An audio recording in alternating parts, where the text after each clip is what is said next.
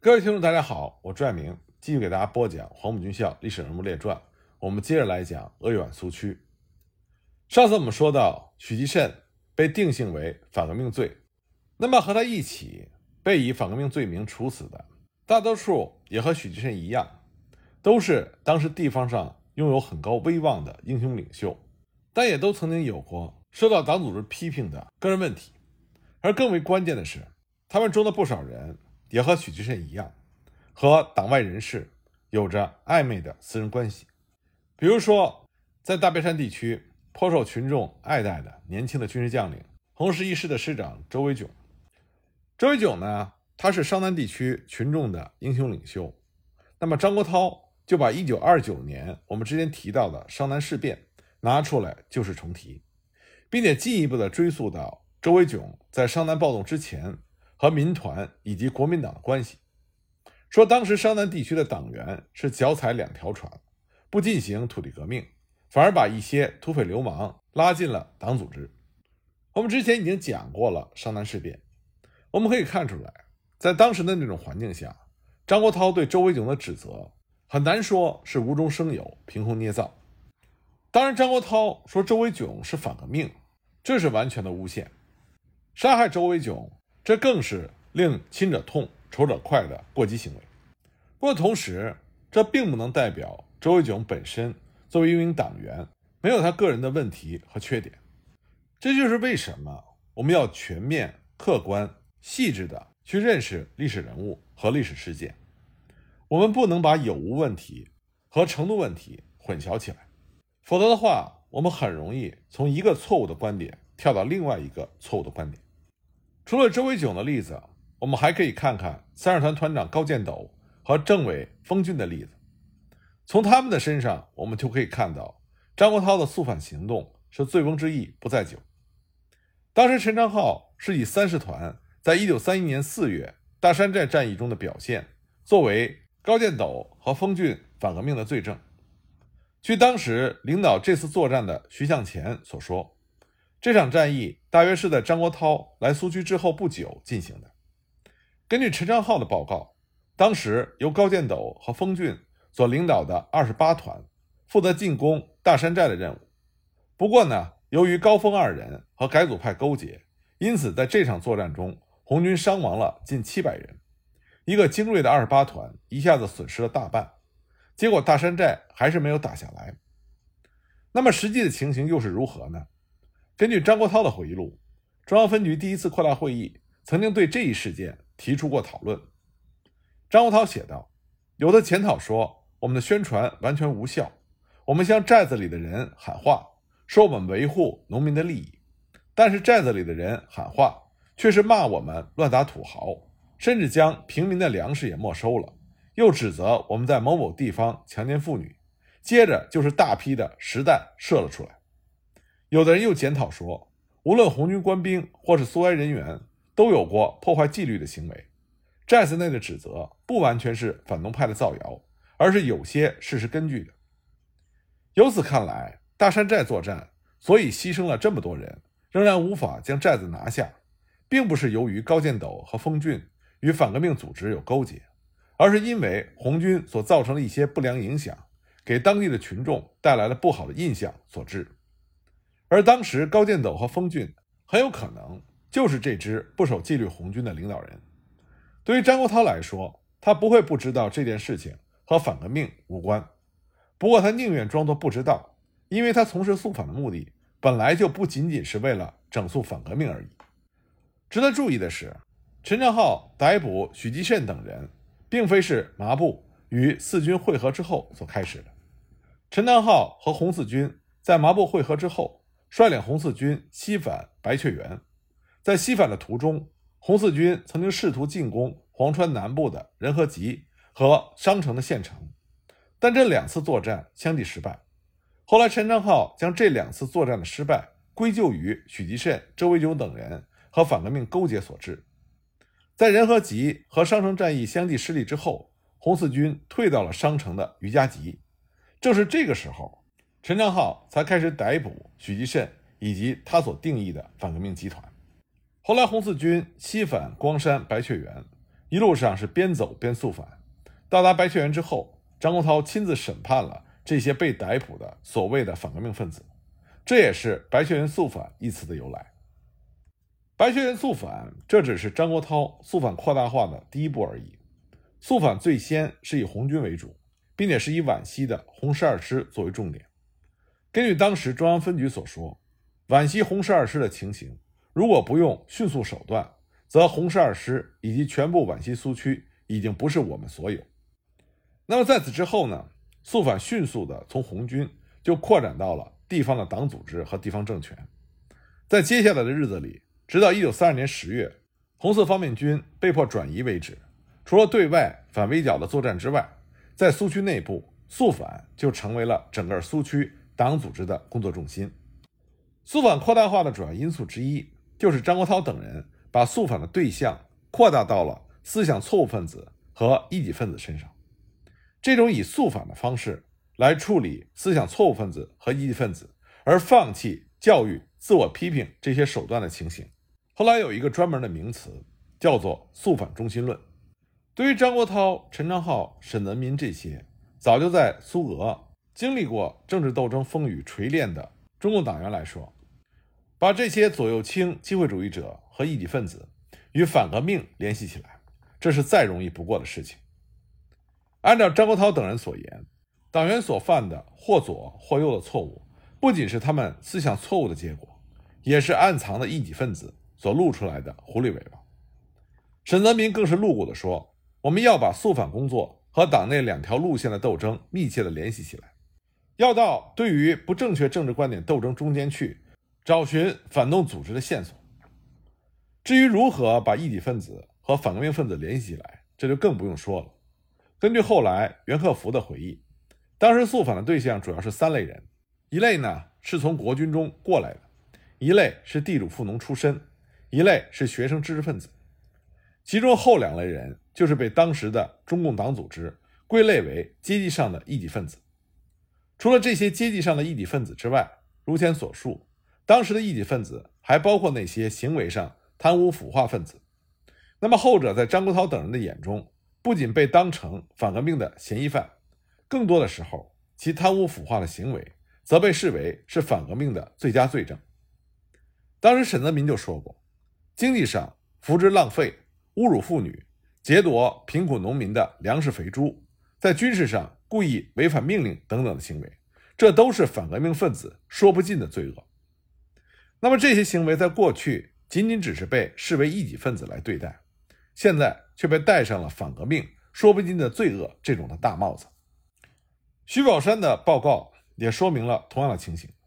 徐宝山在他的报告中说，反革命分子发展的对象主要有三类：一、成分方面。地主、富农、流氓、地痞、青红帮、小马子的首领，以及落后的政治上动摇的知识分子，还有就是旧社会的剥削压迫分子。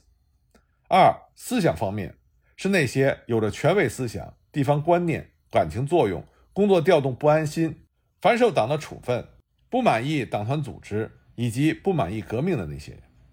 三、行动方面是那些怠工、消极、腐化、浪漫特点的人。换句话说，有这些特点的人都是反革命发展的对象。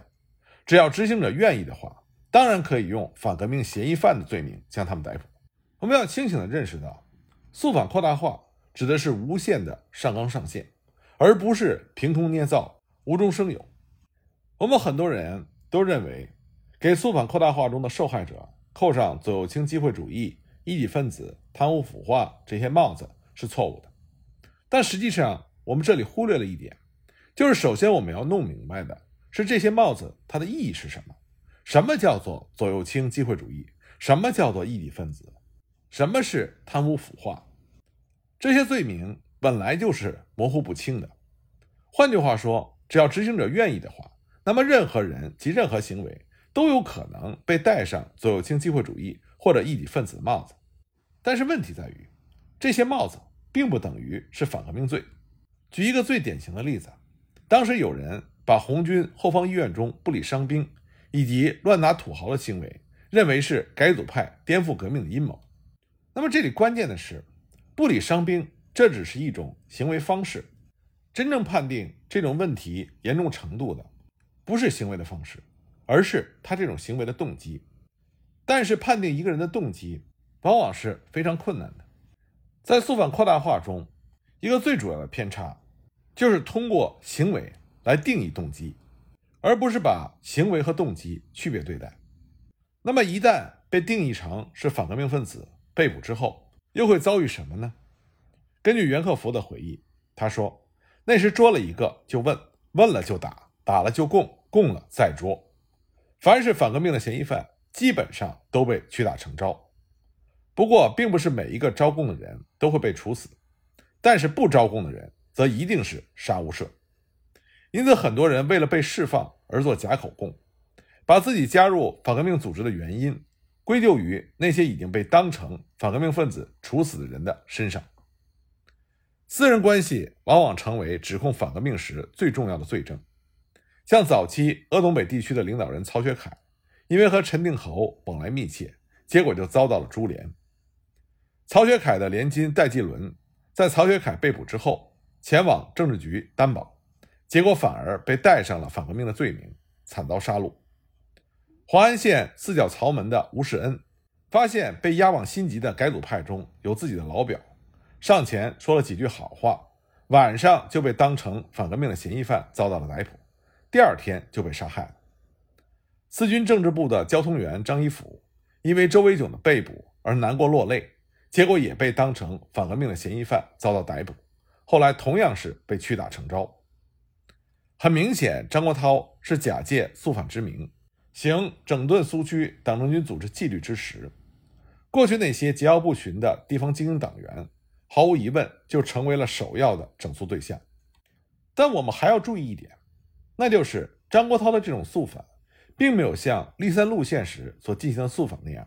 引起地方精英的大规模反水。这是为什么呢？我们不得不说，张国焘他的政治智商还是非常高明的。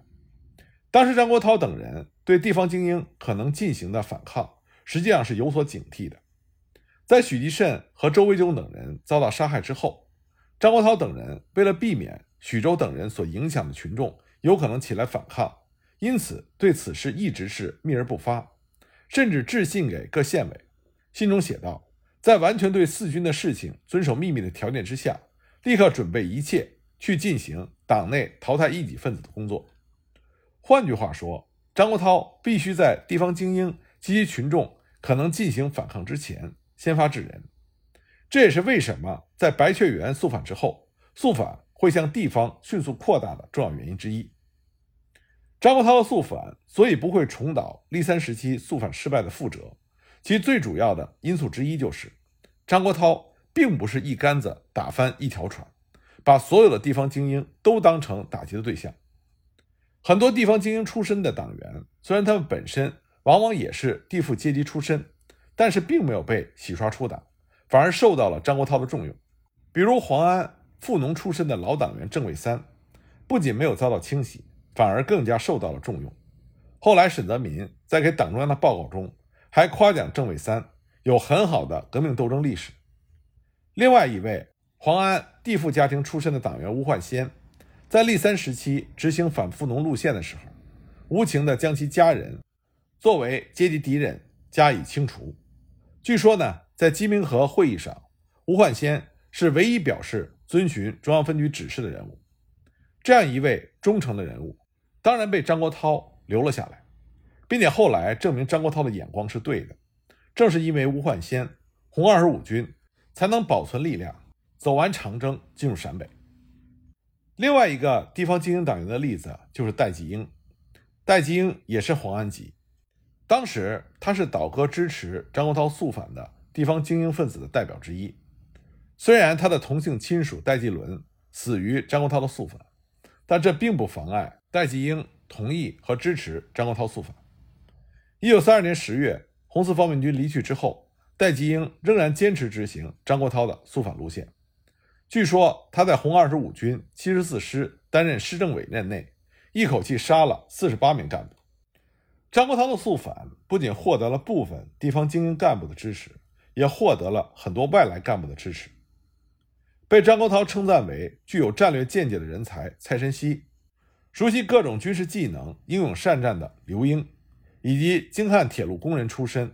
被河南省委称之为信阳最有威信的工人的刘启，这都是张国焘的支持者。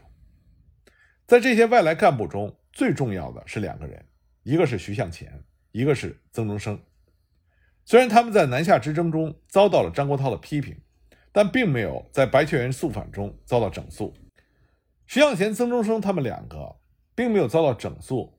并不是完全因为他们两个人的军事才能格外的出众。另外一个非常重要的原因，那就是他们两个人和张国焘一样，对于这些当地出身的地方精英干部也有着同样的不满和怨气。张国焘、陈昌浩对于许继慎等人反革命的指控，其根源还是来自于之前。徐向前以及曾中生对于四军将领的批评发展而来的。我们现在并不是很清楚徐向前和曾中生在白雀园肃反时候的态度，但是有一点是肯定的：徐向前、曾中生他们和张国焘、陈昌浩、沈泽民等人一定是有意见上的分歧，但是这个分歧并不是有无问题，而是程度问题。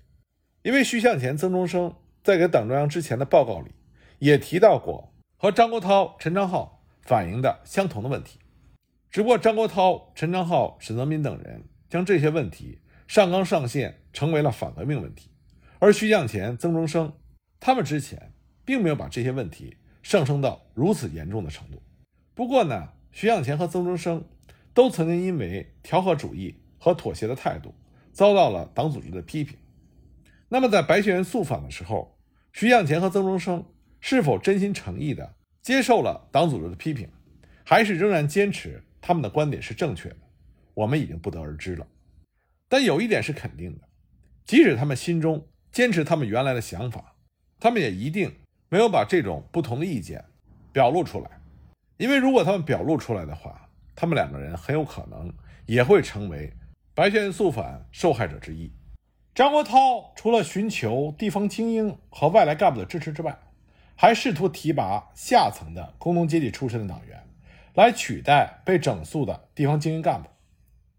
张国焘来到苏区之后，就已经积极的提拔下层的工农干部。在白雀园肃反之后，这项工作更是刻不容缓。只要是工农阶级出身的分子，他不必有文字知识，不必懂得多少关于党的事情，不必问他是否有组织能力，都可以吸收入党。这种只问阶级成分的态度，就让我们看到当时张国焘要求提拔工农分子的迫切心态。当时被提拔的工农干部，就曾经被张国焘称赞为第一个苏区工人书记的李先念，其他还有黄安籍的学生化的工人周春泉。虽然周春泉在鄂东北特委时期就已经担任了黄安县委委员，不过他真正的发迹，则是要等到张国焘到来之后。一九三一年七月，张国焘召开鄂豫皖苏区第二次工农代表大会，就任命了周春泉作为党团干事会的书记。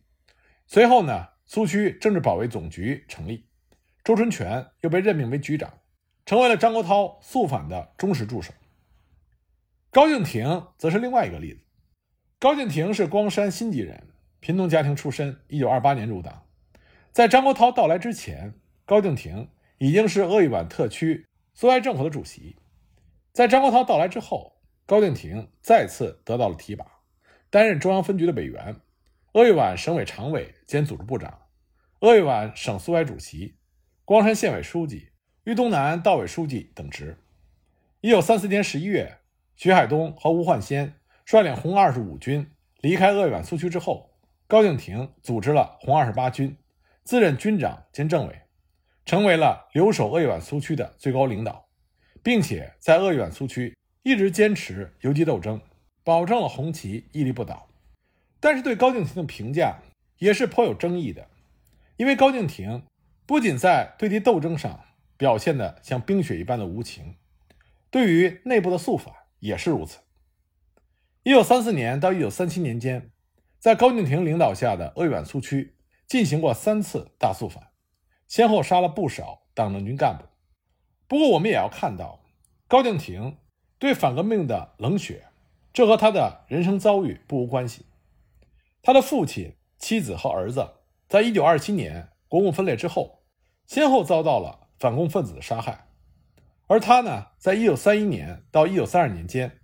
亲自参与了张国焘肃反的经验，也对他有着极为重要的影响。当然，最终呢，高敬亭本人也因为党组织对他问题的过激对待而被错杀。另外一位被张国焘所提拔的公共分子，就是大名鼎鼎的许世友。许世友他也是贫农出身，他是光山人。在张国焘到来之前，许世友最多。是连长的职位。那么张国焘到来之后，许世友就受到了提拔。一九三二年，他就任红十二师三十四团团长，之后就成为了红四方面军一位重要的军事将领。新中国十位大将之一的徐海东，是黄皮籍陶工世家出身，在苏区建立之初，他也只不过是基层的党员之一。直到张国焘到来之后，徐海东。才担任了十三师三十八团团长。自此之后，徐海东扶摇直上，